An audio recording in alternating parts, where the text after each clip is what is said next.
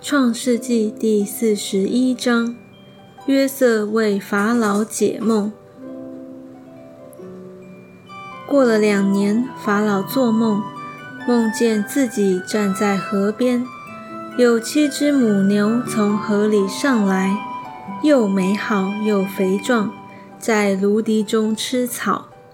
随后又有七只母牛从河里上来。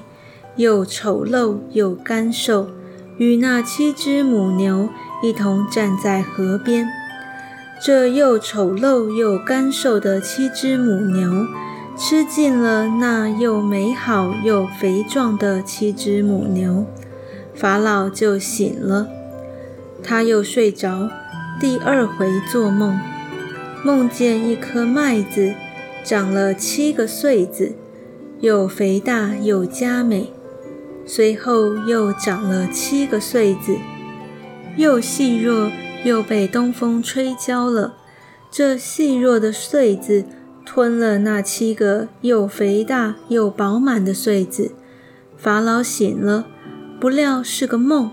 到了早晨，法老心里不安，就差人召了埃及所有的术士和博士来。法老就把所做的梦告诉他们。却没有人能给法老圆解。那时，九正对法老说：“我今日想起我的罪来。从前，法老恼怒臣仆，把我和善长下在护卫长府内的监里。我们二人同夜各做一梦，各梦都有讲解。在那里同着我们有一个希伯来的少年人。”是护卫长的仆人，我们告诉他，他就把我们的梦圆解，是按着个人的梦圆解的。后来，正如他给我们圆解的成就了，我官复原职，善长被挂起来了。法老随即差人去找约瑟，他们便急忙带他出监。他就剃头、刮脸、换衣裳，进到法老面前。法老对约瑟说：“我做了一梦，没有人能解。我听见人说，你听了梦就能解。”约瑟回答法老说：“这不在乎我，神必将平安的话回答法老。”法老对约瑟说。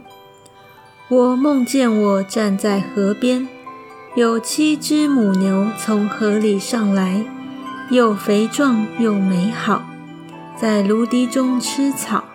随后又有七只母牛上来，又软弱又丑陋又干瘦，在埃及遍地我没有见过这样不好的。这又干瘦又丑陋的母牛。吃尽了那已鲜的七只肥母牛，吃了以后却看不出是吃了，那丑陋的样子仍旧和先前一样。我就醒了，我又梦见一颗麦子长了七个穗子，又饱满又佳美。随后又长了七个穗子，枯槁细弱，被东风吹焦了。这些细弱的穗子吞了那七个佳美的穗子。我将这梦告诉了术士，却没有人能给我解说。约瑟对法老说：“法老的梦乃是一个，神已将所要做的事指示法老了。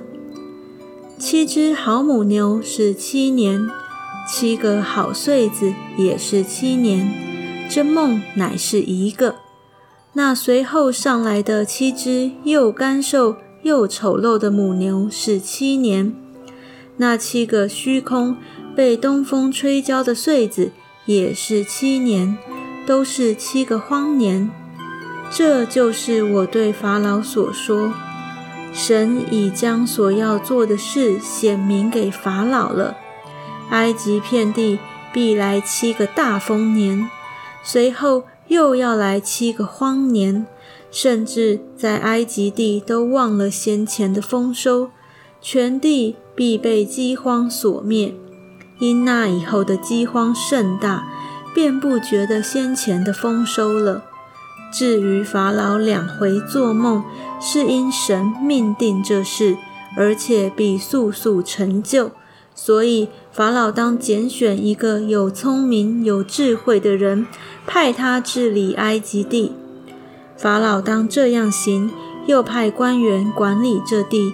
当七个丰年的时候，征收埃及地的五分之一。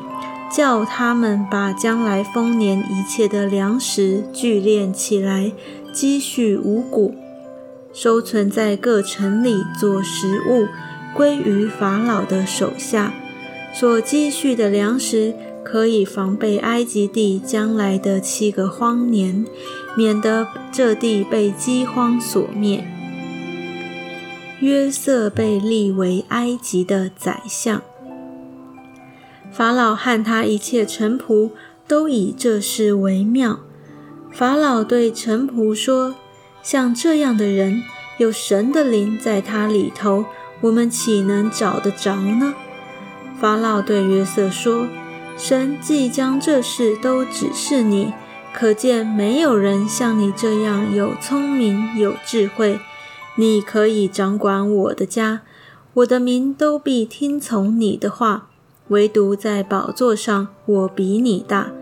法老又对约瑟说：“我派你治理埃及全地。”法老就摘下手上打印的戒指，戴在约瑟的手上，给他穿上细麻衣，把金链戴在他的颈项上，又叫约瑟坐他的副车，喝道的在前呼叫说：“跪下！”这样。法老派他治理埃及全地。法老对约瑟说：“我是法老，在埃及全地，若没有你的命令，不许人擅自办事。”法老赐名给约瑟，叫萨发纳特巴内亚，又将安城的祭司波提菲拉的女儿雅西娜给他为妻。约瑟就出去巡行埃及地。约瑟见埃及法老王的时候，年三十岁。他从法老面前出去，遍行埃及全地。七个丰年之内，地的出产极丰盛。约瑟聚敛埃及地七个丰年一切的粮食，把粮食积存在各城里。各城周围田地的粮食都积存在本城里。约瑟积蓄五谷甚多，如同海边的沙，无法计算，因为谷不可胜数。荒年未到以前，安城的祭司波提菲拉的女儿雅西娜给约瑟生了两个儿子。约瑟给长子起名叫马拿西，因为他说。神使我忘了一切的困苦和我父的全家。他给次子起名叫以法莲，因为他说：“神使我在受苦的地方昌盛。”埃及地的七个丰年一完，七个荒年就来了，正如约瑟所说的，各地都有饥荒，唯独埃及全地有粮食。及至埃及全地有了饥荒，众民向法老哀求粮食。法老对他们说：“你们往约瑟那里去，凡他所说的，你们都要做。”当时饥荒遍满天下，约瑟开了各处的仓，套粮给埃及人。在埃及地饥荒甚大，各地的人都往埃及去。